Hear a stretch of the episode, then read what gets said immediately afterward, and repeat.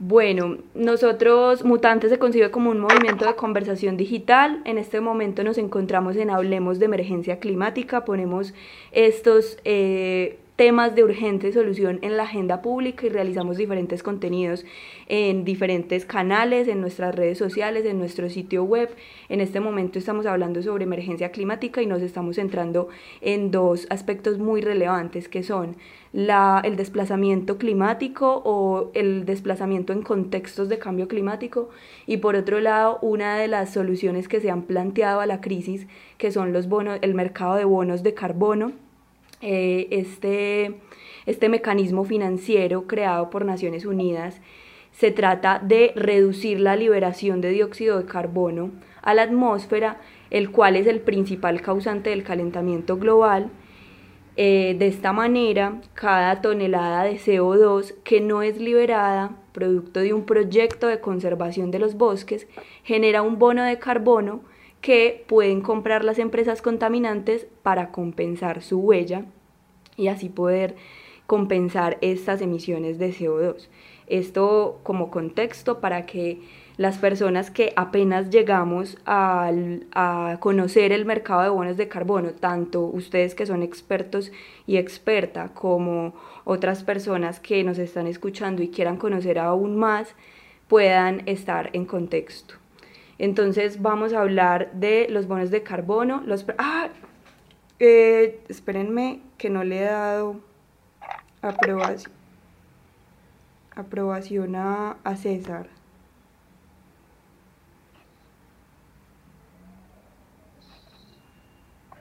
Hola, hola. Ah, bueno. Hola César, bienvenido. Gracias, muy amable, es un gusto estar en este espacio. Adelante. Muchas gracias. Estábamos entonces dando un poco de contexto sobre los bonos de carbono, pero para aprovechar bastante este espacio, esta horita que tenemos, entonces voy a comenzar. Lo que les estaba hablando ahorita de esos proyectos de conservación de bosques o proyectos de conservación del ambiente para reducir las emisiones de CO2, se les llama proyectos RED+, reducción de emisiones por deforestación y degradación de los bosques, que son proyectos que deben cumplir un paso a paso eh, que para algunos cuenta con suficiente regulación, mientras que para otros hace falta. Eso es parte de lo que plantea un artículo que publicó Mutante llamado ¿Cuánto vale un bosque? La fractura de una comunidad por el negocio de los bonos de carbono. Este artículo habla sobre la experiencia de cinco comunidades indígenas del Baupés divididas porque sus líderes, sin consultarles, firmaron seis contratos que comprometían sus bosques por años. Así que después de esta publicación del artículo hemos conversado con la audiencia, que es lo que en Mutante hacemos, periodismo basado en audiencias, y hemos visto la necesidad de ampliar el panorama, pero seguir teniendo como protagonistas a las comunidades. Entonces por eso hemos invitado a Juan Camilo Gallego, él es periodista y colaborador de Mutante, en este caso el autor del, artículo. Lina Moros, Lina María Moros, profesora asistente de la Universidad de los Andes y PhD en Ciencias y Tecnologías Ambientales. Jaime Andrés García, él es director ejecutivo de la Corporación para el Manejo Sostenible de los Bosques Más Bosques. Esta corporación fue una de las que firmó contratos con líderes de estas cinco comunidades en Taraira Baupés, de las cuales habla el artículo y más adelante vamos a poder conversar con él. Juan Camilo Morales, asesor jurídico de la Organización Nacional de los Pueblos Indígenas de la Amazonía Colombiana, OPIAC.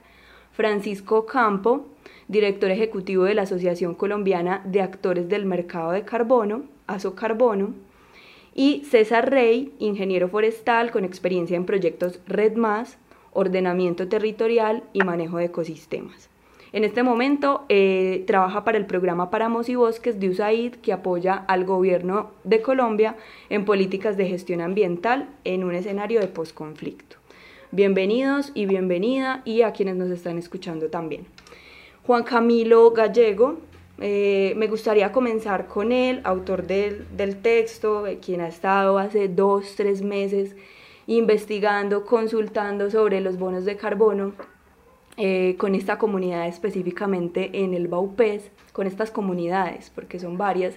Y me gustaría que rápidamente, eh, para no quedarnos solo en esa experiencia, porque lo que queremos es ampliar a que no solamente eh, eso es lo que está sucediendo con los bonos de carbono y hay muchas, múltiples experiencias, pero rápidamente nos cuente de dónde salió la idea del artículo y qué halló concretamente sobre bonos de carbono y comunidades indígenas. Hola Mariana, hola a todos y todas por eh, que están en esta conversación. Eh, en este caso, Mutante estaba interesado por hacer una conversación sobre el cambio climático y uno de los temas que surgieron en la mesa era el de los bonos de carbono. Y una de las preocupaciones era un contrato que ha firmado una empresa alemana, también radicada en el país, que se llama Bad Retum, que había firmado un contrato por 100 años con el pueblo Nukak Maku en el Guaviare en, el transcurso de, esta investigación conocimos también que esta empresa había firmado un contrato similar por, el mismo tiempo con la Asociación de Autoridades Tradicionales de Taraira Upes AITA.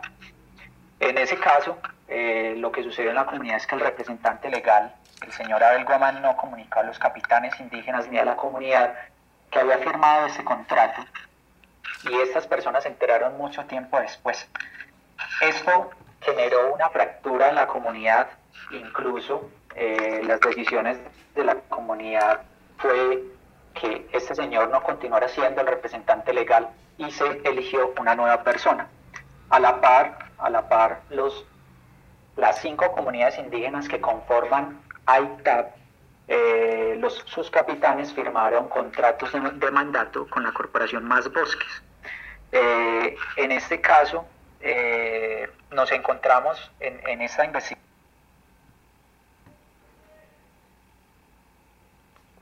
Creo que se le cayó la llamada, no sé si solo soy yo. Sí, yo tampoco lo oigo. Hola, ¿me escuchan ahí? Sí, ya. Hola, ¿hasta dónde me escucharon, Mariana? No, no, dos segundos, la verdad fue lo último.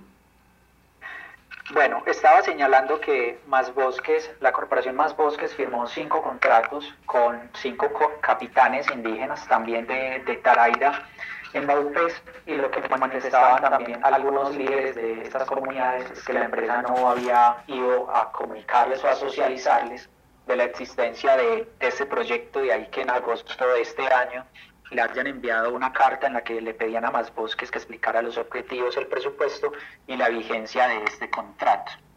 En este proceso de investigación, para terminar, Mariana y oyentes, compañeros, eh, la UNIC y la OPIAC señalan que debe haber una consulta previa en este caso, eh, porque al denominarse que esto se trata de una relación comercial, el gobierno no regula la relación entre las empresas desarrolladoras de los proyectos y las comunidades indígenas. Sin embargo, por otro lado, también, eh, por ejemplo, la postura de Azocarbono, incluso el exministro Luis Gilberto Murillo, exministro de Ambiente, se refieren con que no debe haber una mayor regulación.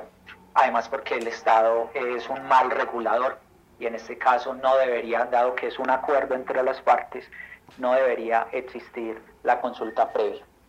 Esos son algunos temas que tienen que ver con el artículo, si debe existir o no la consulta previa, cómo debe ser la relación con las comunidades, en qué momento se firma un contrato y como usted lo manifestó en principio y es parte de la conversación en este caso, Mariana, si bien existió este tipo de inconvenientes que señalan estas personas, pues también hay otros casos exitosos que seguramente las empresas que, nos acompañan, la corporación en este caso que nos acompañan, han tenido experiencias exitosas. Vale, muchísimas gracias. Bueno, yo creo que, eh, como decía al principio, el artículo presenta un caso específico y una indisposición de las comunidades por el hecho de haberse firmado con unos líderes y dicen muchas personas no haber visitado o, la, o más bien la indisposición es por la ausencia de la empresa o en este caso corporación desarrolladora de los bonos de carbono en su territorio y el conocimiento amplio del proyecto. Entonces, eh, como ya hemos dicho, hay un, e, este es un espacio muy importante para poder hablar de ese, pero también para ampliar el panorama y empezar a, ver este mercado de bonos de carbono que nos propone y que les propone también a las comunidades. Eh, entonces me gustaría ahora sí empezar con esta pregunta del, de este espacio macro que es cómo impacta el mercado de bonos de carbono a las comunidades indígenas. Y para ser concretos, ¿cuáles creen ustedes y les voy a preguntar a todos cuál es el principal beneficio y la principal afectación que pueda traer los bonos de carbono para estas comunidades. Eh, me gustaría empezar con el asesor jurídico de la OPIAC, Juan Camilo Morales. Claro que sí, muchas gracias, un cordial saludo, buenas tardes. Agradecemos por la invitación a participar en este evento tan importante. Eh, bueno, comentar que, eh, bueno, yo realmente, pues digamos, no, no eh, hablo, pues digamos, en representación como tal de los pueblos indígenas, porque pues ellos tienen sus formas organizativas y qué bueno que ahora en otra ocasión podamos escucharles también a ellos, pues, hablar directamente sobre cómo, cómo les viene afectando este, este mercado de carbono, ¿no? Pero lo que a mí concierne como, como asesor jurídico de esta organización indígena, podemos decir que para nosotros el tema del mercado de carbono es una balanza, es como un arma de doble fila, ¿no? puede ser aprovechada como una herramienta, un instrumento de conservación de las selvas eh, que repercuta en el desarrollo propio de los pueblos indígenas y la satisfacción de sus necesidades, ¿no? Eh, pero también puede representar una, un riesgo, una amenaza a sus derechos territoriales, ¿no? A la autonomía, al gobierno propio, a la consulta previa eh, y otros importantísimos derechos que están reconocidos en, instrumentos internacionales como el convenio 169 del 89 de la OIT y la constitución política del año 91 que eh, reconoció la diversidad de la nación no proteger esa diversidad de la nación. ¿no? Entonces es una balanza eh, y eh, que, se hace, que esa balanza se incline hacia uno u otro lado depende de la, de la acción de los gobiernos, de las políticas, de, y la forma como las empresas vienen implementando estos negocios en, los, de los pueblos indígenas y eh, las garantías que tengan los pueblos indígenas para hacer valer sus derechos, ¿no? Eso es como, como de manera introductoria que nosotros podríamos opinar sobre eh, la afectación que este mercado de carbono puede producir en los pueblos indígenas. Muchas gracias. Vale, muchísimas gracias. Eh, me gustaría continuar con Francisco de Azocarbono.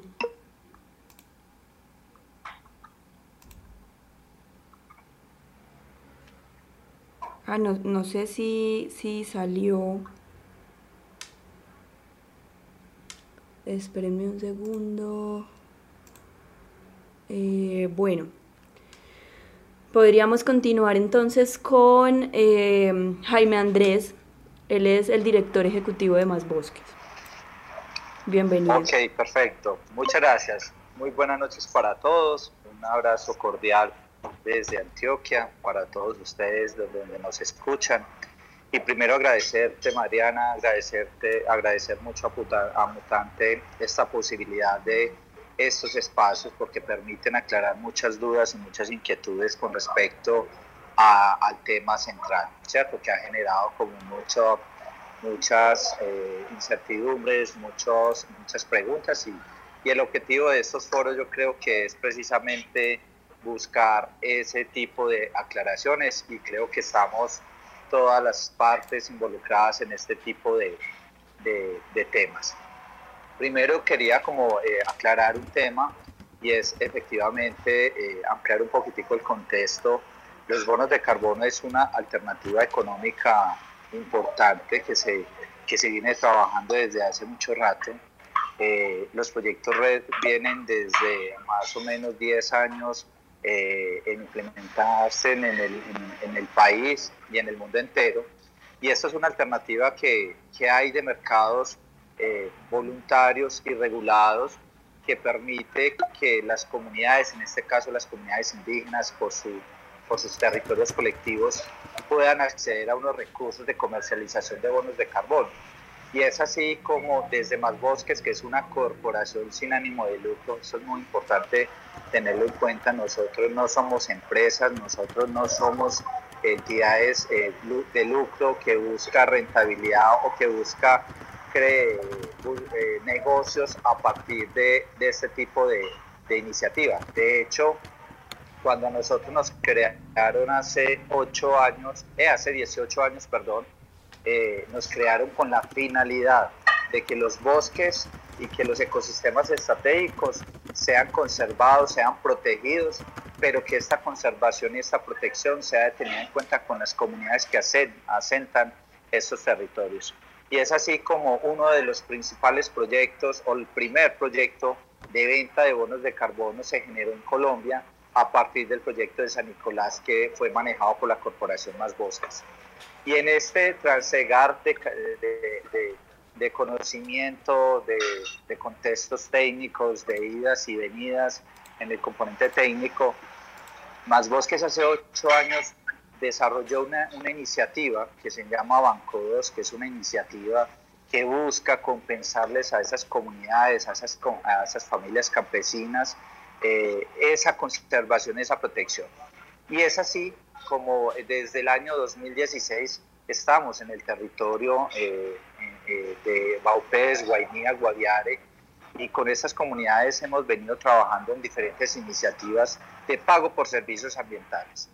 Y los proyectos RED, lo que hemos querido nosotros como, como entidad que siempre buscamos como corporación, es que el propósito de nosotros es buscar alternativas y, ya estamos convencidos de que los proyectos RED son una alternativa económica importante que les va a servir a las comunidades desarrollar esos planes de vida.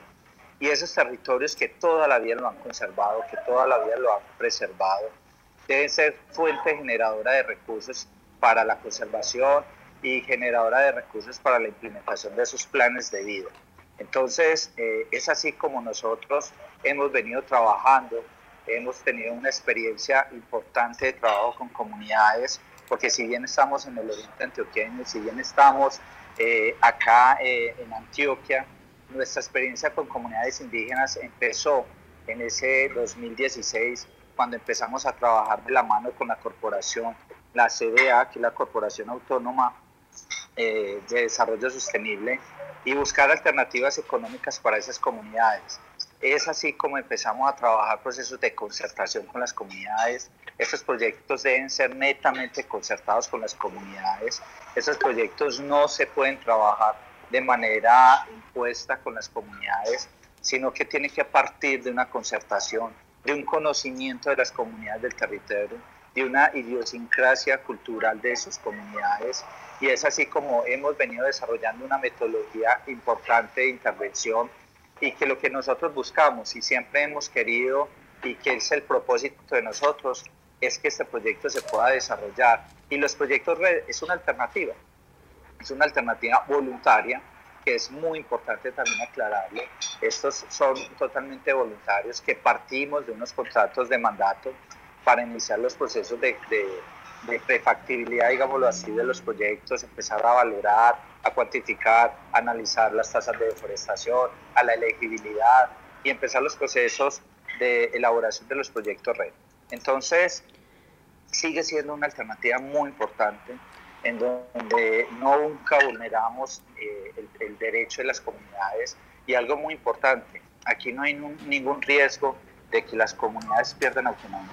Siempre las, las, las las, las comunidades son autónomas de la definición de esos recursos y que la, la idea de esos recursos económicos se destinen a implementar esos planes de vida que están debidamente eh, identificados, trabajados y que las comunidades tienen muchísimas necesidades y que es a partir de la conservación y la protección que queremos que esos proyectos y que esos planes de vida se puedan ejecutar a partir de esa conservación y esa protección de esos recursos naturales. Muchas gracias, Jaime.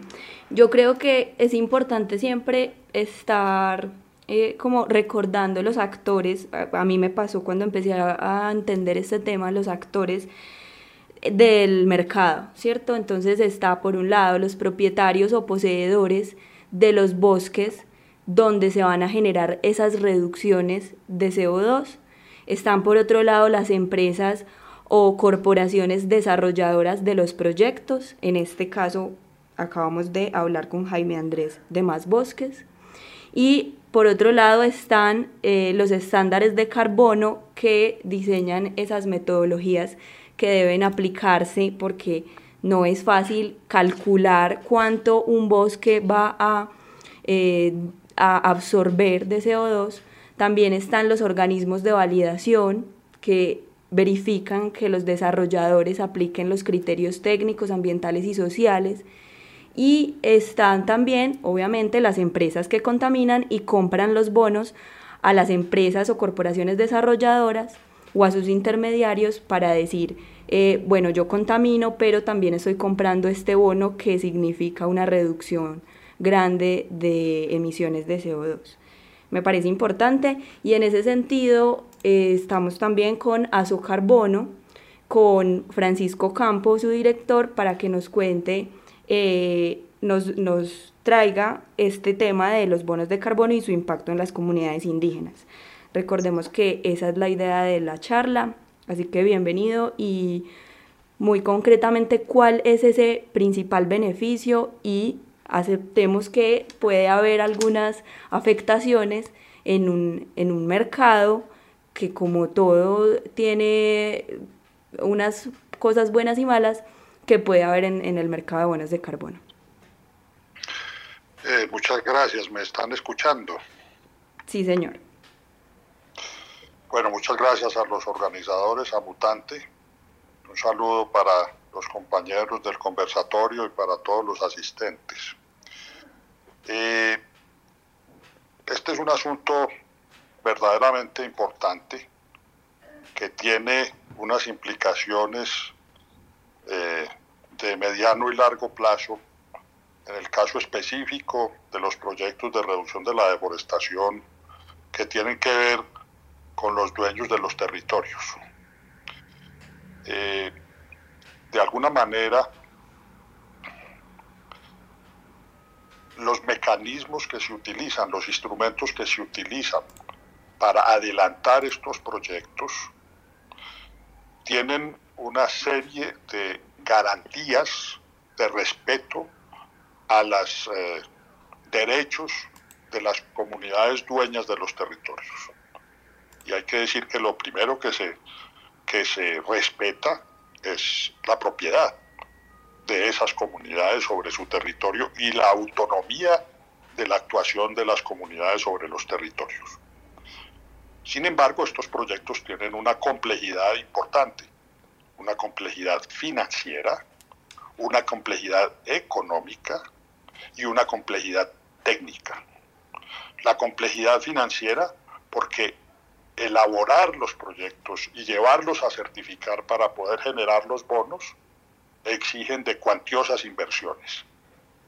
Entonces, entre los actores que mencionaba Mariana, faltarían los inversionistas, más allá de los compradores, más allá de los desarrolladores, más allá de las comunidades.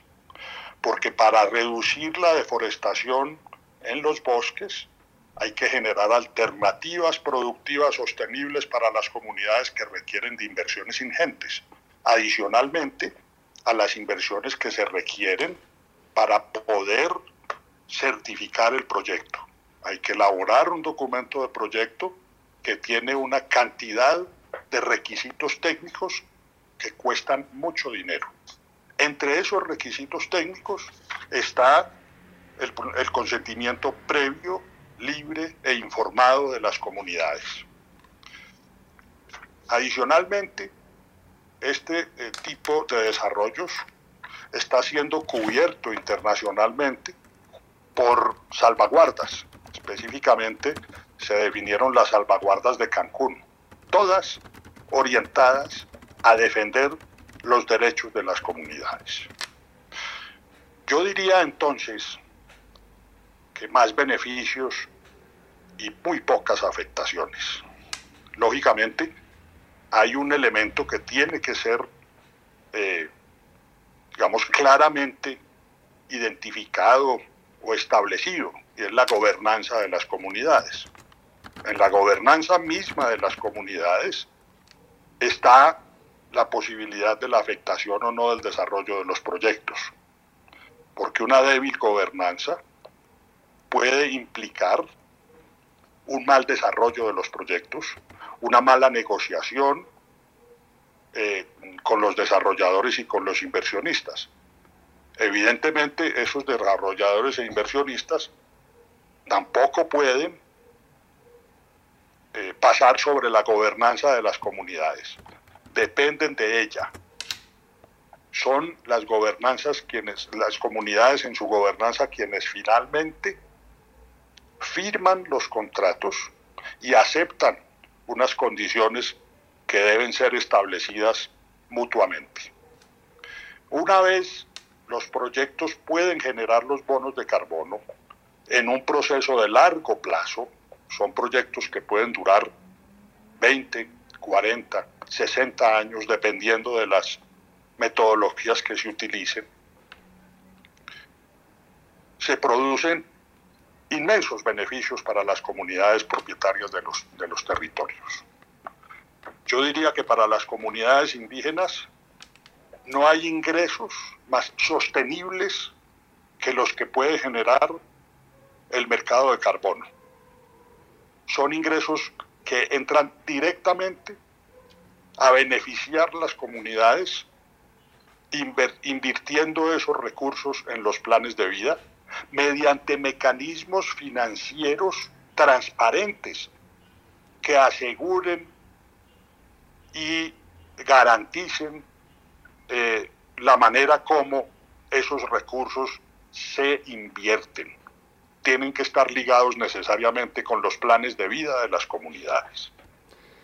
Muchas gracias. Entonces, entonces termino, eh, termino eh, diciendo que la relación contractual entre comunidades y los terceros actores que eh, participan de estos procesos, está garantizada la transparencia en el procedimiento de certificación y verificación por terceras partes independientes de todas las partes que garantizan precisamente que los procedimientos se lleven a cabo de manera clara y transparente. A ustedes muchas gracias. Muchas gracias también. Eh, bueno, usted hablaba de un consentimiento libre e informado que sin embargo parece no estar absolutamente regulado, ¿cierto? Entonces me gustaría preguntarle por la regulación, cuál es esa regulación que existe hoy eh, frente a esa relación eh, empresas y corporaciones desarrolladoras y mm, comunidades ¿Cuál es esa regulación que existe hoy? Porque la consulta previa no, está, no es obligatoria. Entonces, eh, hay, una, hay un sector que dice que es mejor que las cosas fluyan así como va, que el Estado no tiene por qué regularlo todo, pero hay otra parte que dice sí debería regular más porque estamos eh, en, una, en una posición, digamos, más vulnerable en el mercado. ¿cierto? Entonces me gustaría preguntarle por esa regulación a la profesora Lina María Moros y luego a César Rey. Hola Mariana, buenas tardes a todos y a todas, a Jaime, César, Francisco em, y bueno, y todos los que están aquí en el panel, buenas noches. Sobre la consulta previa, Mariana, solamente puedo decir que es un mecanismo de protección de los territorios eh, que, digamos, debe eh, implementarse como tal.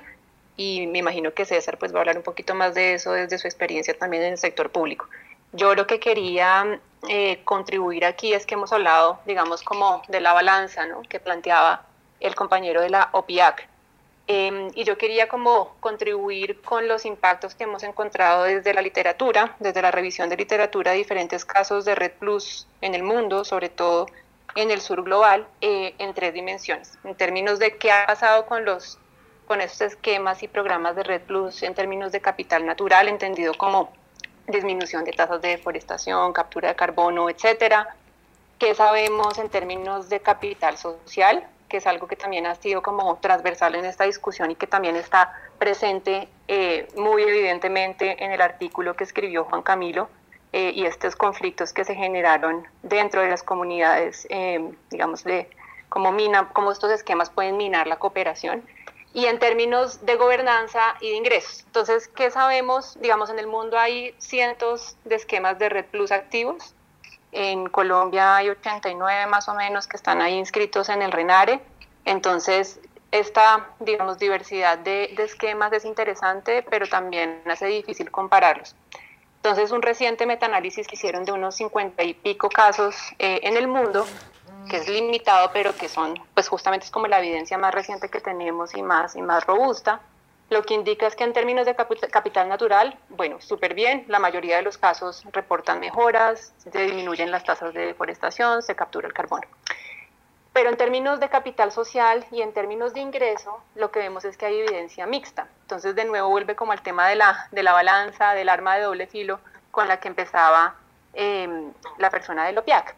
Eh, en términos de capital social, eh, se reportan casos de conflictos y disputas entre las comunidades en, casos en Tanzania, en Camboya en Nueva Guinea, y también pues en este caso que nos presentan aquí en Baupés.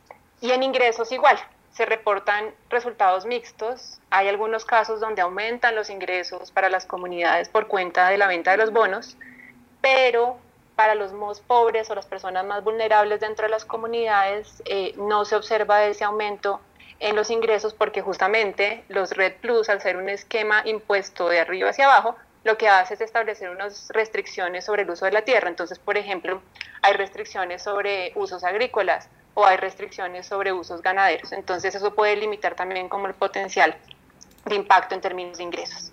Entonces, simplemente quería como contribuir eh, impactos que sabemos desde la literatura en términos de capital natural, en términos de gobernanza y en términos de ingresos, eh, para responder a tu pregunta de, cómo, las, cómo los bonos de carbono impactan las comunidades indígenas, yo pienso que depende de su diseño, de la transparencia con la que se diseñen, de las consideraciones de equidad que hayan tanto en quiénes participan, cómo participan y cómo se distribuyen los beneficios que generan los bonos y, con eso termino. Muchas gracias. No, muchísimas gracias a ti. Eh, qué pena que me está entrando otra llamada. Muchas gracias a ti, Lina, por eh, plantear como esos otros conflictos que puede, que puede haber. Mm, pero me surge la pregunta es si una mayor regulación eh, haría que esa que esos conflictos no se den, ¿cierto? Porque estamos viendo que esa autorregulación del, del mismo mercado pues puede estar generando fracturas en las comunidades. Eh, para eso me gustaría preguntarle a el ingeniero forestal César Rey, con experiencia en proyectos Red Más, que nos explique qué, cuál es la, la regulación existente hoy y por parte de quién. Muchas gracias a todos y por la oportunidad de compartir con ustedes. Eh, hay una palabra que mencionaba un abuelo del resguardo indígena Monochoa en Paucaquetá y el respeto. Es decir, tú puedes llenarte de muchas normas, de mucha regulación, pero finalmente si la persona que se acerca no tiene esa consideración de actuar con respeto, pues por más de que le ponga 100 mil normas, pues efectivamente va a contaminar de alguna manera con, una, con la actitud y con la forma de proceder el espacio. Y este es un tema que, que es muy importante en el sentido de que efectivamente si bien es una relación que se mueve en el, tema del mercado, eh, considero que, que, como ya lo expresaba Lina también, la, la, desventaja de conocimiento, de manejo de la información, de manejo de la oportunidad, para resguardos indígenas, comunidades afro, organizaciones campesinas, pues estamos a años luz de la capacidad técnica de manejo de los temas de la información y de las oportunidades. Eh, por lo tanto, eh, gestionar procesos sin suficiente información, pues eh, va a llevar definitivamente a elementos de conflictividad que puede que se expresen de, de, una manera inicial o se van a expresar al quinto, al décimo año, porque finalmente si las cosas no han quedado suficientemente claras, eh, pues efectivamente el, conflicto de todas va a aflorar en, en, algún momento. Hay un elemento importante que han mencionado, que es el plano de las salvaguardas, eh, adoptadas eh, en la convención, en la, en la conferencia de las partes en el 2010 en Cancún, y creo que poca atención le hemos prestado a eso en el sentido de que si bien hay unas que se pueden entender en términos de cumplir con la normatividad nacional agregada, creo que el concepto principal del derecho de los mismos pueblos está pues de alguna manera eh, entendida de manera muy superficial y que hace falta profundizar en el tema.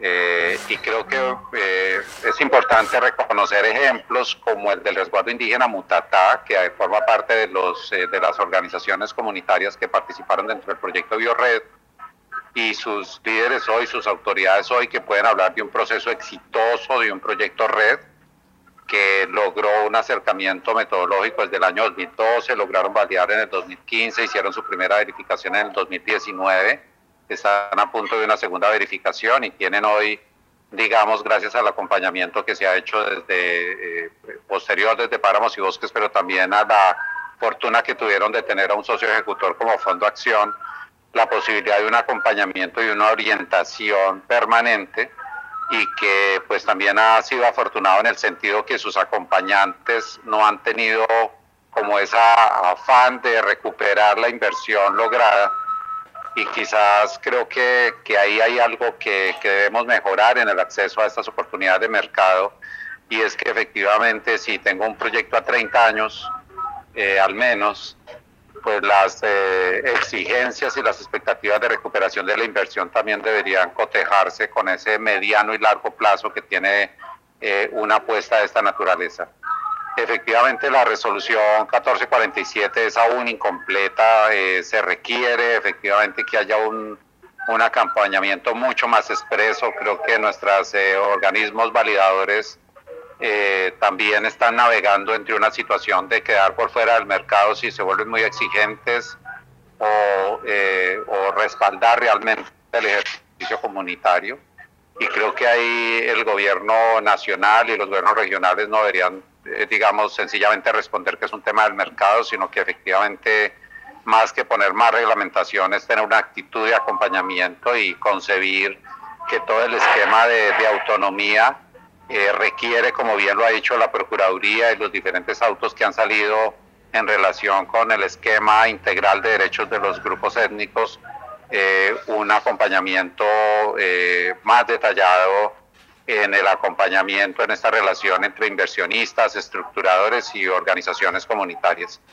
Creo que efectivamente si, si el proyecto Red C se acerca al ejercicio como un medio y no como el fin, eh, como, como el medio para poder garantizar que las pretensiones comunitarias de su espiritualidad y planteamiento de largo plazo en términos de conservar las oportunidades que le brinda ese territorio, se conserven, entonces como el proyecto Red entra a apoyar ahí, ahí es una oportunidad. Pero si se nos transforma la situación en que el, billete, el dinero se vuelve el principal objetivo, ahí es donde está, digamos, el pierde y en nuestro ejercicio de formación que hacemos desde el programa de Páramos y Bosques a nueve organizaciones indígenas en zonas PD, efectivamente siempre hablamos de que ese es el principal riesgo, o sea, el momento en el que llega el dinero, el momento en el que hay que acordar cómo se invierte, y creo que hay que, que, volver a revisar ese ejemplo del socio ejecutor Fondo Acción para el caso de los proyectos BioRed. Les dejo por aquí, pero pues igual atento a, a, a, lo que sigue en la conversación. Gracias. Muchas gracias, muchas gracias por esa otra mirada. Yo quisiera también, eh, muy a tono con lo que estás diciendo, recordar que las comunidades indígenas, afrodescendientes o dueñas o propietarias de la tierra deben estar presentes durante todo el proyecto, desde su fase de diseño hasta su fase de ejecución, y con ellas se, se debe acordar cómo se, cómo se van a distribuir los beneficios económicos. Y estos beneficios económicos, y para no hablar solo de plata, ¿cierto? Como que ahí está el problema, como decía César, eh, puede ser en dinero, pero también en especie, por ejemplo, con infraestructura en las comunidades. Entonces, igual estamos hablando de un mercado que tiene unas complejidades que ya hemos hablado y que en este caso que Mutante reportó de unas comunidades específicas en el Baupés, lo que está sucediendo es que ellos sienten que se hizo de alguna manera a sus espaldas o que se hizo esta firma de contratos con unos líderes que digamos tienen la potestad de liderarlas, pero que nunca supieron de qué se trataba, eh, no vieron a, las, a, la, a la corporación que, que estaba desarrollándolo y aparte no entienden muy bien qué es esto de bonos de carbono, ¿cierto? Porque hay también una falta de, de educación en el tema. Entonces, yo quisiera preguntar también a Jaime Andrés, ¿cuál fue la manera en la que se gestó el proyecto y se, y se firmó los contratos y por qué hacerlo de esta manera? Porque supongo que también hacerlo con unos líderes eh, que tienen la potestad de hacerlo es es, es, como el camino que uno diría viable, pero por otro lado se nos olvida que están las comunidades allá diciendo también queremos saber de qué, de qué se está tratando esto.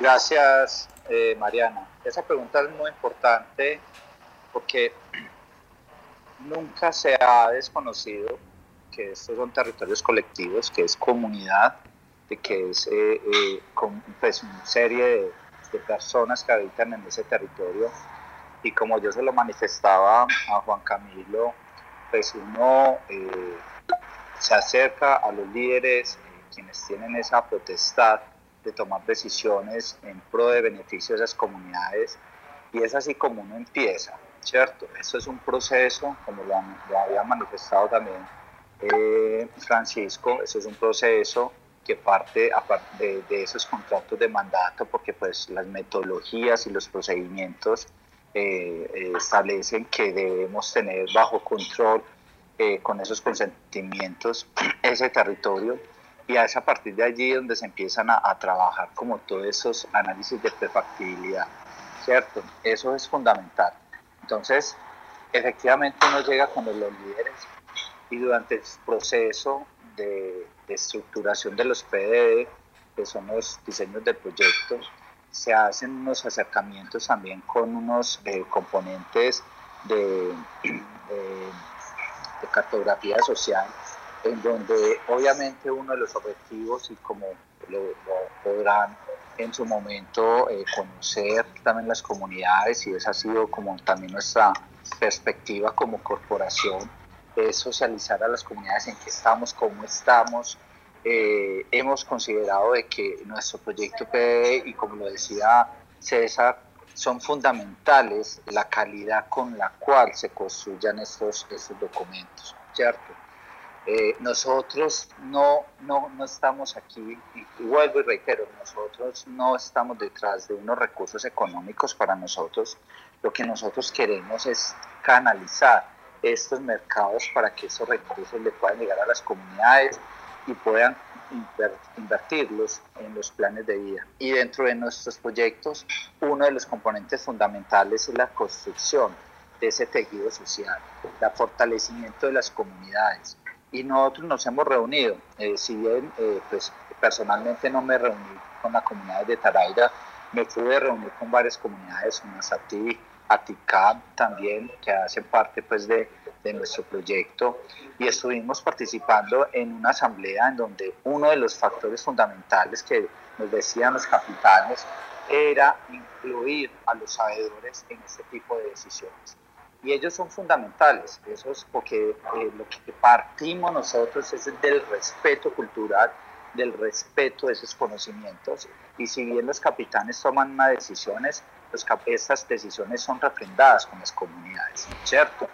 Y nosotros hemos desarrollado cartografías con esas comunidades y que lo que nosotros queremos y pretendemos es desestigmatizar esos componentes, esos proyectos red, como lo decía César, eh, que es BioRed, son proyectos exitosos que se vienen dando en el territorio y que la, la, la esencia de acá es fundamental el acompañamiento y la autonomía de esas comunidades. Gracias. Entonces, Disculpa, Jaime, es que en, ar, en, aras de la claridad de cómo se gesta ese, cierto, como ese proceso de los, de los proyectos, eh, yo quisiera aclarar porque las cartografías son eh, un requisito de, de, todo proyecto, realizar estas claro. cartografías y no se debe considerar como un mecanismo previo e informado. Entonces, tú dices que no han ido a la comunidad de Taraira, pero el proyecto ya está avanzado eh, y ellos precisamente han notado esa ausencia.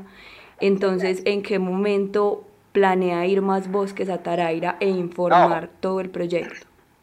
Sí, Mariana, pero nosotros sí hemos ido a Taraira, ¿cierto? Nosotros hemos estado en Taraira, nos reunimos en varias ocasiones con las comunidades, con los, con los líderes principalmente. ¿Y cuál fue la forma? Porque me gustaría hablar también como de, de, de la forma.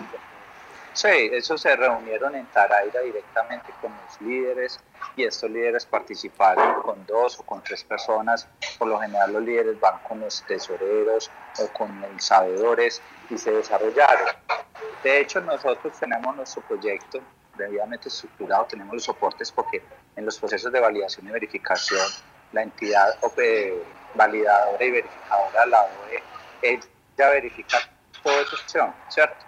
Y de hecho, eh, el proceso de validación y verificación que se llevó a cabo a principios de octubre eh, se pudo evidenciar con los capitanes todos esos procesos de socialización.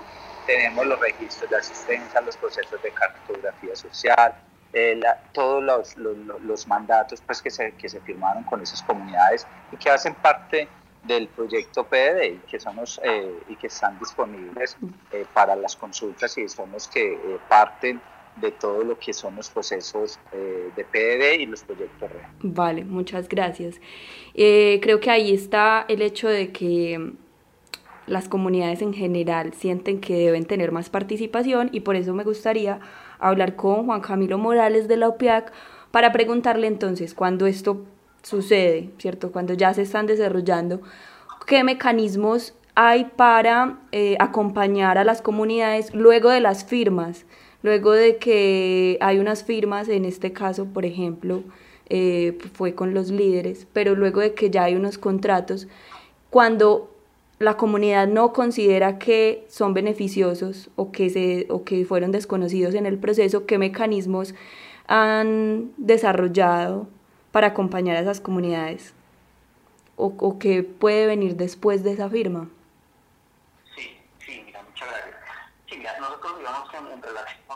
Ah, espérame, discúlpame, para las personas que acabaron de llegar, eh, Juan Camilo tuvo algunos problemas técnicos con Twitter, entonces yo lo tengo en llamada. Listo.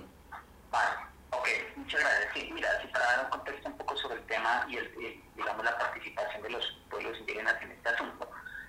Eh, cuando nosotros veníamos hablando de, la, de una balanza en la que los mercados de carbono pueden, eh, digamos, inclinarse en favor o en contra de los intereses y derechos de los pueblos indígenas, pues el diagnóstico y la conclusión a la que, a la que nosotros podemos llegar en eh, del análisis jurídico realizado es que la, desbalance, la, la, balanza está muy en desfavor de los pueblos indígenas. Realmente, digamos, hay unas, em, eh, unas, unas, particularidades, como por la posición del gobierno de Colombia, que ha dicho que es un mercado voluntario y que los pueblos indígenas negocien, digamos, según sus, sus capacidades. Realmente eso es un abandono que el gobierno está haciendo a los pueblos indígenas en estas negociaciones y en, estos, en este tema del mercado del carbón.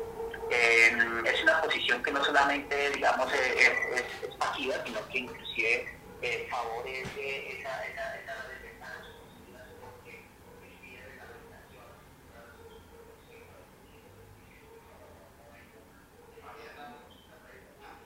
Espérame, Juan Camilo. Juan Camilo, Juan Camilo, disculpa. Creo que porque se escucha, se escucha muy mal, eh, tratemos de hablar. Yo creo que... ¿Ahí me escuchan mejor?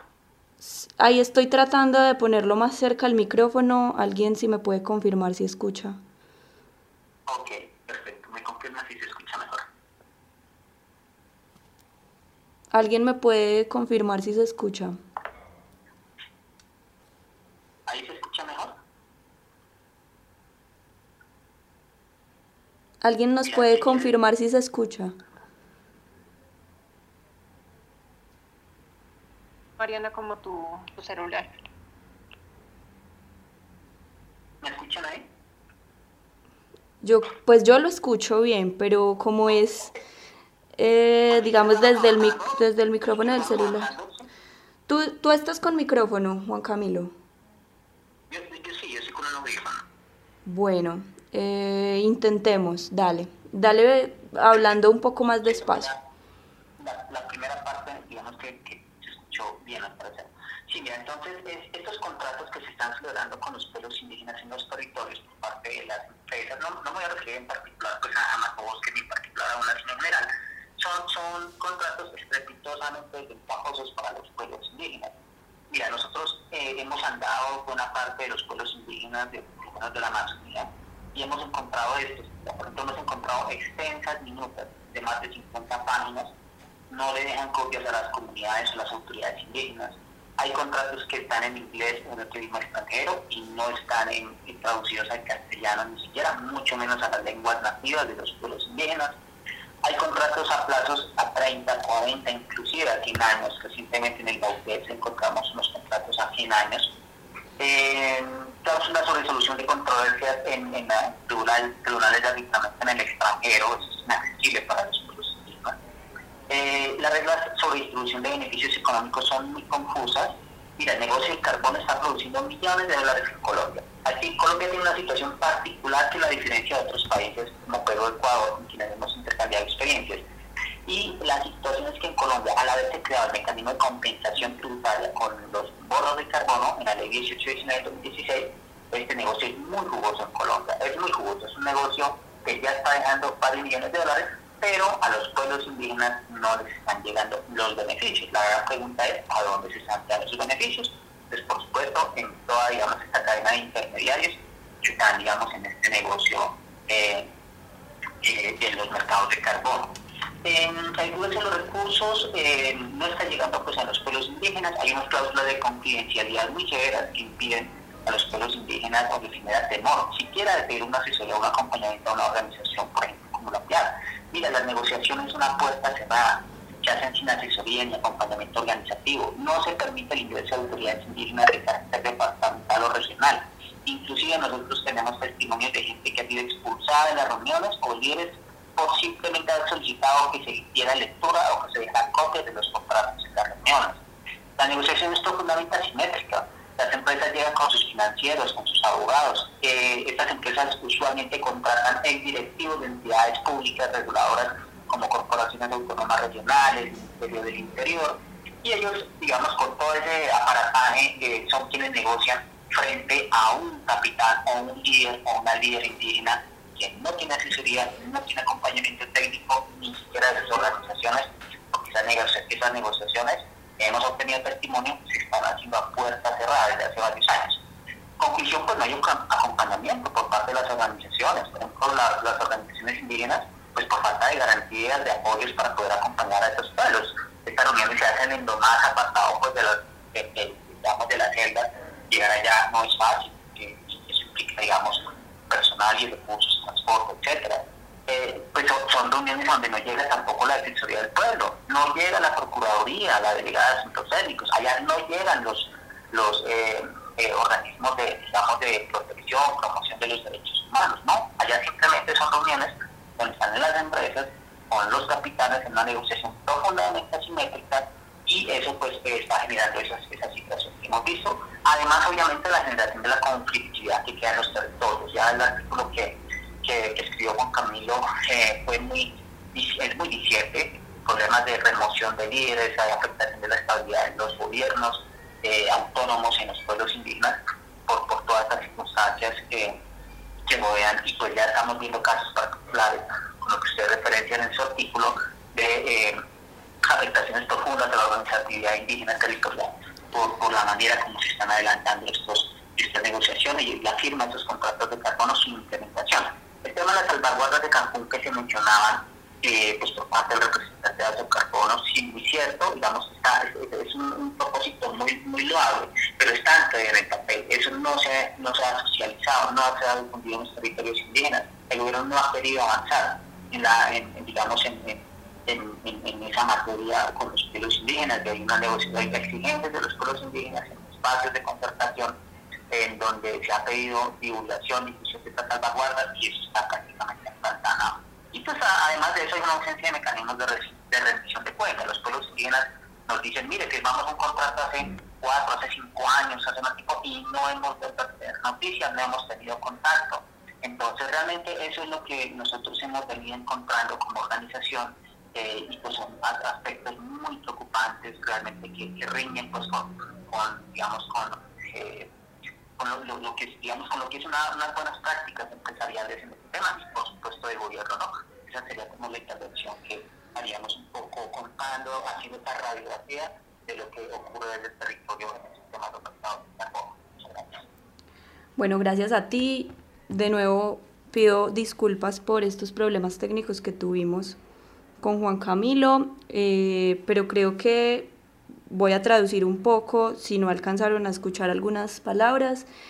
Eh, lo que le expresa es una relación asimétrica entre estas empresas o corporaciones desarrolladoras y las comunidades indígenas, contratos a veces que son ininteligibles eh, en inglés o que se hace, digamos, lejos de la comunidad, ¿cierto?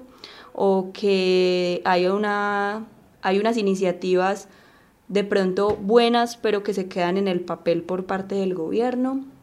Y en, conclusión, una, relación asimétrica, eh, que como hemos venido hablando, y ya vamos cerrando esta hora de conversación, eh, no, es la, no es lo único que pasa y depende de no solamente de que haya regulación, sino de respeto, como decía César también.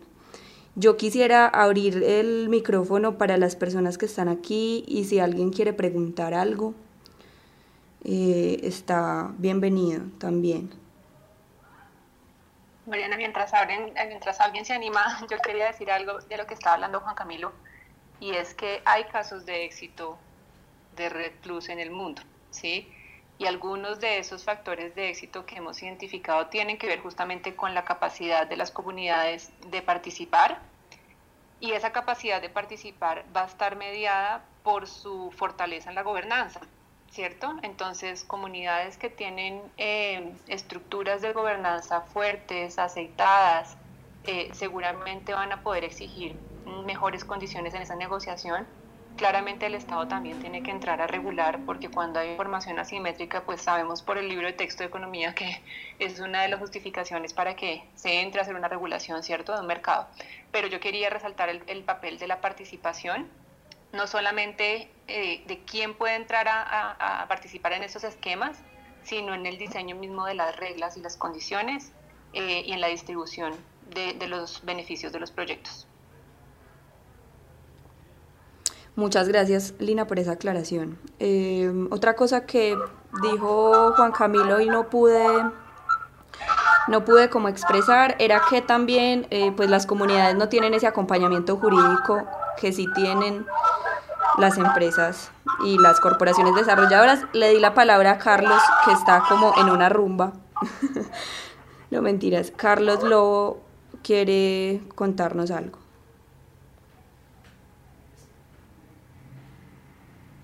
Dale, Carlos. Creo que se está conectando.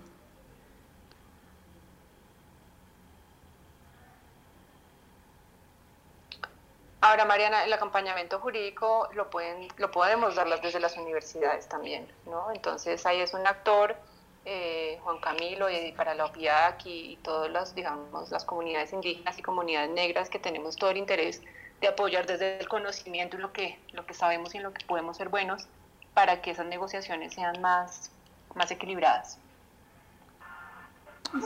si me excusan, pues nosotros estamos preparando desde el programa de Páramos y Bosques lo que podría ser unas notas de acuerdo y como los contenidos mínimos de unas notas de acuerdo que esperamos tener construidas entre marzo y abril del año entrante. Entonces digamos que, que si hay capacidad en la universidad y en otras instancias, pues bienvenidos. Creo que a través del programa y de los contactos podríamos generar como una red de trabajo y poder generar esos elementos mínimos que ayuden y contribuyan en esos acercamientos. Buenísimo. Mariana, qué bueno eso que está pasando. Desde Más Bosques, desde Más Bosques, esa también ha sido nuestra finalidad, el trabajo con las comunidades. Y ponemos a disposición el modelo de contrato de mandato que hemos desarrollado, porque pues lo decía eh, desde la hay documentos supremamente complejos en inglés pero nosotros es un documento totalmente sencillo, práctico, de fácil entendimiento y que nos sumamos a, a lo que manifestaba César, eh, crear esas mesas de trabajo que nos permitan a nosotros construir y desde Más que estamos muy prestos a, a, mostrar todas esas experiencias y a poner a, disposición esos modelos que tenemos nosotros, totalmente fácil de entender, eh, muy, muy, muy asequible a las comunidades y que para eso estamos nosotros acá, para construir conjuntamente. Vale, muchas gracias por esas opciones que también se da. La idea con estas conversaciones es eso, llegar a construir desde diferentes puntos de vista. Eh, Carlos, ahora sí le doy la palabra. Carlos Lobo. Eh, Mariana, muchas gracias. Eh, gracias por este espacio y gracias a todos por estar acá y por dar sus contribuciones. Yo he venido hace un buen número de años trabajando en estos mercados a nivel internacional y en, Colombia me he dado cuenta, he hecho una revisión a los precios que están depositados y a los que están más o menos en proceso de certificación. Si no estoy mal, puede haber en total unos 277, algo así. En total, eh, el señor de, de Azocarbón puede corregir esa cifra, pero yo les quiero llamar la atención sobre unos detalles trataré de no extenderme y les voy a decir rápidamente.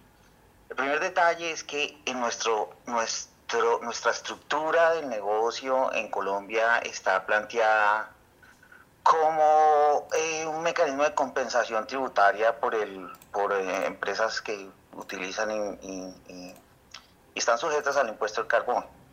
Eh, internacionalmente hay muchos otros esquemas de, aprovechamiento en, primera fuente de, venta del, bono de carbón. Ese, digamos, es el primer cliente en Colombia. Eh, eso, eso, marca una diferencia. También los proyectos en Colombia eh, están enfocados a conservación y el inicio y el origen de, de, este esquema de negocio no está referido a la conservación, es, es, es, el, es la reducción y que se ocurre en, que, que, ocurría en, cuando esto se planteó, se empezó a plantear con base en el principio de que el que contamina paga en Europa, en los grandes contaminantes. Entonces ellos presentaban un, esquema de reducción de emisiones y, con base en ese esquema de reducción de emisiones empezaban todos estos beneficios, eh, como la determinación de los premiums y la determinación del valor de los bonos. Ese es el inicio del concepto que se llama el, el, premium del carbón. Eh, en Colombia, pues lo que se ha hecho es un el estructurar los bonos a partir de los mecanismos de conservación. Entonces, esto es para, para hacerles un llamado. Yo he escuchado sus participaciones y he leído contribuciones y artículos de están en este foro. He notado que hay cierta aversión a la regulación. Eh, pero de verdad los invito a que, a que se unan, primero a que vean el potencial que hay en esto eh, desde el punto de vista financiero, no solo para ustedes, sino para, el desarrollo general del país y de los negocios del país. Segundo, quiero que reconozcan, los invito de verdad, como una persona de negocios, los invito a que reconozcan que tienen un problema que se está creando. Este problema tal cual lo están describiendo ustedes hoy es el mismo problema que ocurrió en el Perú en el año 2008.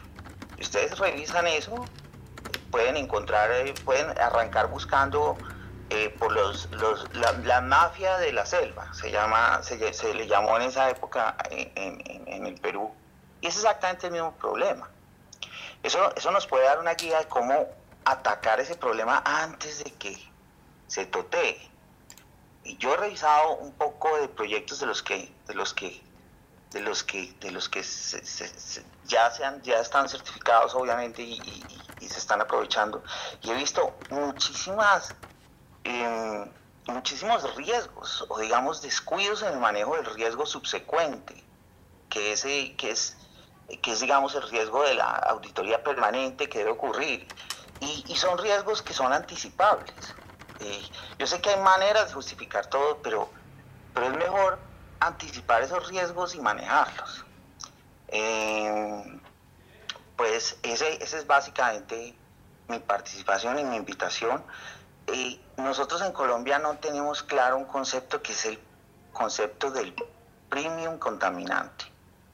Eh, lo podemos desarrollar, pero sin embargo en esas comunidades y como se están planteando hoy los bonos, pues hay que hacer un, hay que hacer un esquema de inversión de esos capitales que le están llegando a las comunidades, no de pago por servicios ambientales, eh, porque ese esquema de pago por servicios ambientales, en realidad las comunidades sufren de lo mismo que sufrimos nosotros, hay corrupción, hay, hay uno al que le gusta la plata más que al otro, y, los consultores, digamos, no van hasta allá y, sienten que no deben entrar hasta allá. Pero eh, la manera es haciendo un plan general de desarrollo ambiental en las comunidades es la manera, digamos, que, se ha podido arreglar eso en Perú y en Brasil. Eh, entonces yo sí los invito a, que, a que empiecen a pensar en, una, en un plan de desarrollo de esas comunidades y un, y un, un plan de desarrollo ambiental y una regulación a, la participación de ustedes como consultores, de tal manera que cree unas reglas claras para todos los actores. Eh, y porque, créanme, lo que estamos haciendo, lo que se está haciendo está bien, está muy bien intencionado, pero el manejo del riesgo, con, todo respeto, es, bien pobre. Ese contrato que referían ahorita, eh, eh, a 100 años, ese contrato puede generar una cantidad de problemas, porque ese contrato, precisamente ese contrato fue el que reventó las cosas en Perú y en Mato Grosso, en Brasil. Eh, con eso cierro. Muchas gracias. A ti, Carlos, muchísimas gracias. Qué bueno que pudiste llegar a esta conversación y pues sí, poder plantear ese punto de vista.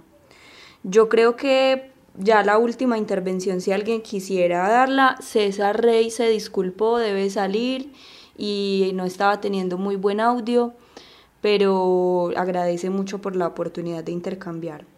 Y bueno, como Carlos mostró y como todos hemos mostrado, eh, es un tema, yo creo que está muy joven en Colombia y vamos a seguir hablando de este tema en Mutante y en diferentes espacios conversacionales.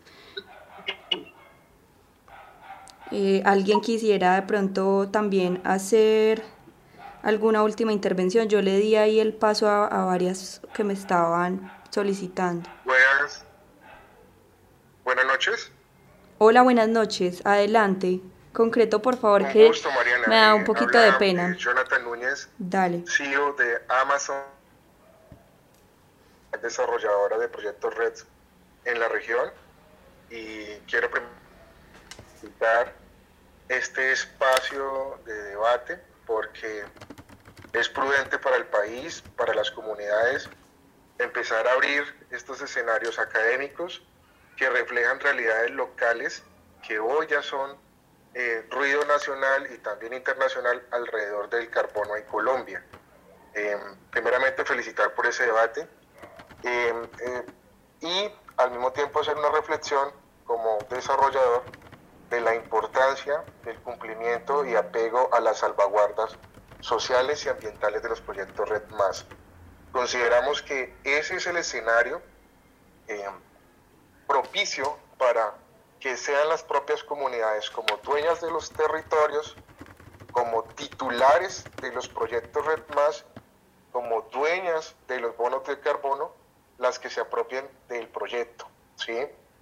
Yo estoy en campo permanentemente con nuestro equipo en territorio y con sorpresa, lo que tú decías hace unos minutos, nos hemos encontrado con, empresas, con corporaciones que sacan al casco urbano a un capitán, a un, a un cabildo gobernador, que es la autoridad central de la comunidad, y firman un contrato en una tienda, luego lo llevan a un casco urbano, ya sea Bogotá, y ya con eso creen que hay una relación vinculante y obligante eh, en términos de, de, ancestralidad y jurisdicción especial indígena. ¿sí? Y ese debate genera unos conflictos sociales enormes, enormes, enormes. Las comunidades en este momento, eh, por el debate que se está abriendo, ¿sí? se están viendo en la mitad, ¿sí? de que firman con muchas empresas y empieza como una carrera ya llega prácticamente la auditoría y ahí es cuando las comunidades se enteran de que hay un proyecto en su territorio, ¿sí? Y entonces, ¿qué hemos encontrado nosotros como, como, empresa y, y, qué soluciones hemos aportado? Cualquier decisión, cualquier negociación tiene que ser en la máxima autoridad de la comunidad, que es la Asamblea General del Resguardo. La Asamblea General extraordinaria, ¿sí? Ahí en ese debate se empieza a dar un ejercicio de información previa de, qué es un red más, cuáles son los ciclos del proyecto, qué es la auditoría, qué es la certificación, qué es el mercado del carbono, qué es la no causación del impuesto al carbono, qué es el estándar, del, eh, los diferentes estándares para, para eh, generar este tipo de proyectos. Eso es lo que tiene que tener eh, la, digamos, la sustancia de los proyectos. Dos, tres, cuatro días dándose debate con la comunidad en el lenguaje de ellos, ¿sí? Y el contrato, el contrato, más que ser un, un instrumento que llega a veces, dejan el espacio nomás de la comunidad, se dan el descaro de dejar el espacio de la comunidad, digamos, el, nombre del río, guion, cédula, guion, eh, en la ciudad de guion, esos contratos deben ser construidos y escritos en el castellano y en la lengua indígena con la cual se están negociando. Así hemos hecho de alguna manera y es una buena práctica, ¿sí? Esa construcción de acuerdos, esa construcción de acuerdos es la que configura el éxito, de alguna manera, eh, las raíces de, de un proyecto Red Más. Cuando se construye un acuerdo de forma transparente, pública, participativa, en donde un resguardo, por ejemplo, que lo constituyen, nosotros en este momento tenemos ya un ejercicio de, reporte, monitoreo y verificación de un proyecto que fue validado y verificado eh, el año pasado en el departamento del Bichá, en el municipio de Cumaribo. Eh, estoy hablando del resguardo NUMA, ¿sí? El contrato fue traducido al sicuani y al piapoco, que es la lengua natal del pueblo indígena. ¿sí? Fue un ejercicio transparente que incluyó las 78 comunidades que constituyen a ese resguardo. ¿sí? Un debate de más de cinco días en una asamblea general para llegar a, a acuerdos esenciales en el tiempo de duración, en la participación, en los roles compartidos como desarrolladores y ellos como eh, asociantes en este, en este ejercicio, ¿sí? la comunidad, para luego dar paso a, un taller ya más participativo de construcción de acuerdos y distribución de beneficios. ¿sí? La distribución de beneficios es lo que hacía hace un momento énfasis eh, el funcionario del programa de páramos y bosques, que es un caso de éxito eh, de los de sacar y, con aplausos en Colombia, ¿sí? Cómo la comunidad sueña su proyecto, el mapa de sueños, ¿sí? de las líneas de inversión para empezar a disminuir las presiones que están generando la deforestación y la degradación forestal en su territorio, en la comunidad, y que sean conformes a los planes de vida de las propias comunidades y que represente realmente eh, a las comunidades, porque es muy diferente eh, en que un proyecto se construya con cuatro o cinco gatos, ¿sí? en una tienda, en un casco urbano de un departamento del bioma amazónico, a que se construya con 200, 300 personas que representan el pueblo, ¿sí? que representan la comunidad. Cuando tú encuentras que una comunidad se sabe el nombre del proyecto, entiende que es reducir emisiones por deforestación y degradación forestal, entiende las presiones que tiene el bosque y las actividades Red Más, sabe muy bien incluso eh, a cómo se vendieron los bonos, el comprador final, el precio final, porque ese es otro que aquí nos está dando en Colombia. Hay un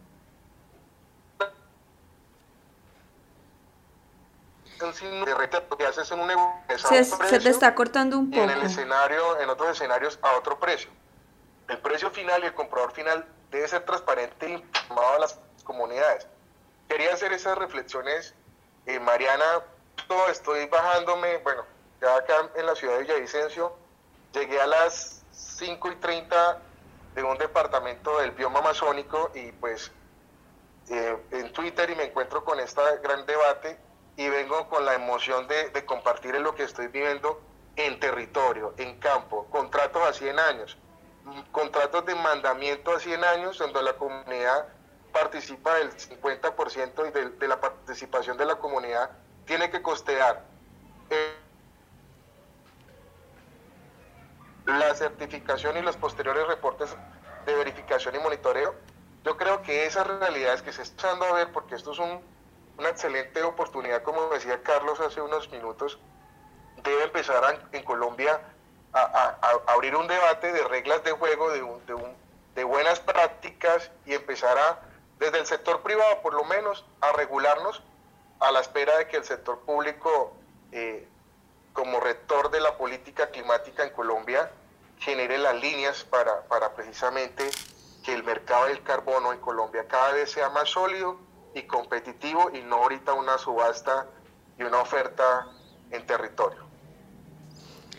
Muchas gracias, también te agradezco mucho que puedas estar acá. Mariana, yo, yo me despido, agradezco muchísimo nuevamente a Mutante, a todos los eh, que participaron en este debate y muy prestos a, aclarar y, a abrir mucho más estos debates en territorio y en campo y a mostrar todas nuestras experiencias. Yo les agradezco muchísimo, un abrazo fraternal, Lina, Juan Carlos, a, a Socarbono, a los de la OPIAC y bueno, un abrazo es muy especial y muchísimas gracias a todos ustedes.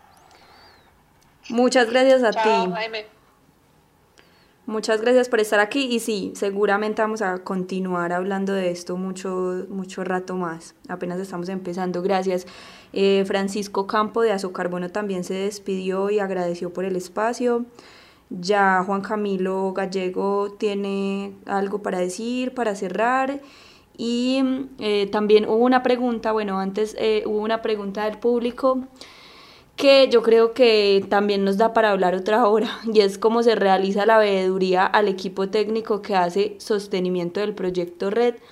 Les invito a, les invito a, a, consultar las redes de Mutante porque hemos hecho también un ejercicio de pedagógico de decir, bueno, eso con qué se come, eso cómo cómo se explica, cuál es el paso a paso y precisamente eh, explicamos que hay unos organismos de validación y verificación que eh, están constantemente pues viendo que sí se esté generando las reducciones de CO2 que se prometieron y, y como hemos visto en este debate pues puede haber incluso formas de mejorar ese proceso. Juan Camilo. Mariana, gracias. Quería señalar un poco, si bien el director de Socarbono no está acá, quiero retomar uno de, una de sus respuestas en este proceso de investigación del reportaje.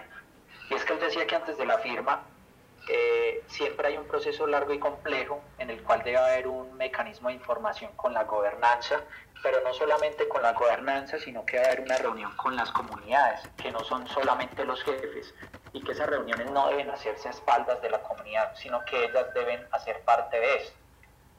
Retomando un poco la intervención anterior, solo después de ese momento es que se puede dar la firma de ese contrato de mandato cuando la comunidad ya está enterada.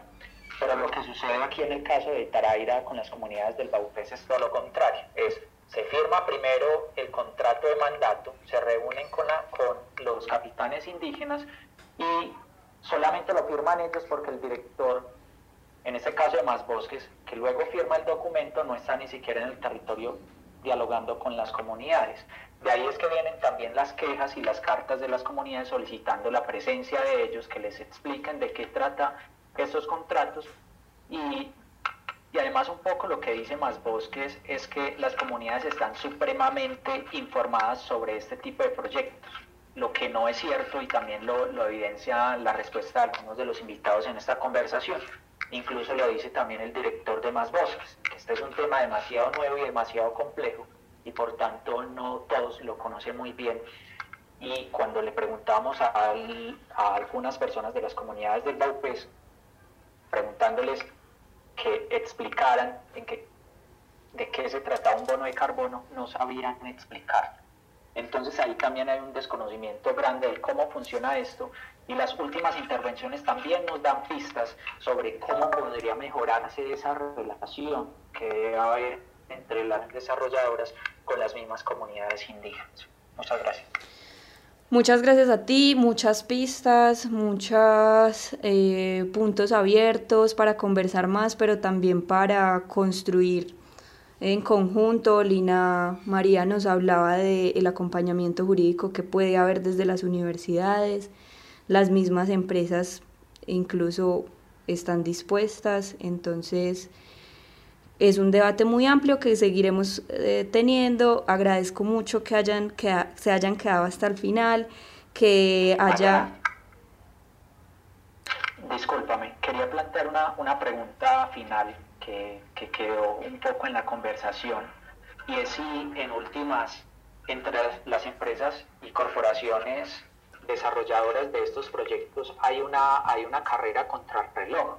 Si la firma rápida, eh, presurosa de estos contratos obedece también a esa competencia que hay en el mercado de quién es el primero que llega, ¿cierto? Y si amarramos primero la comunidad para poder asegurar el negocio.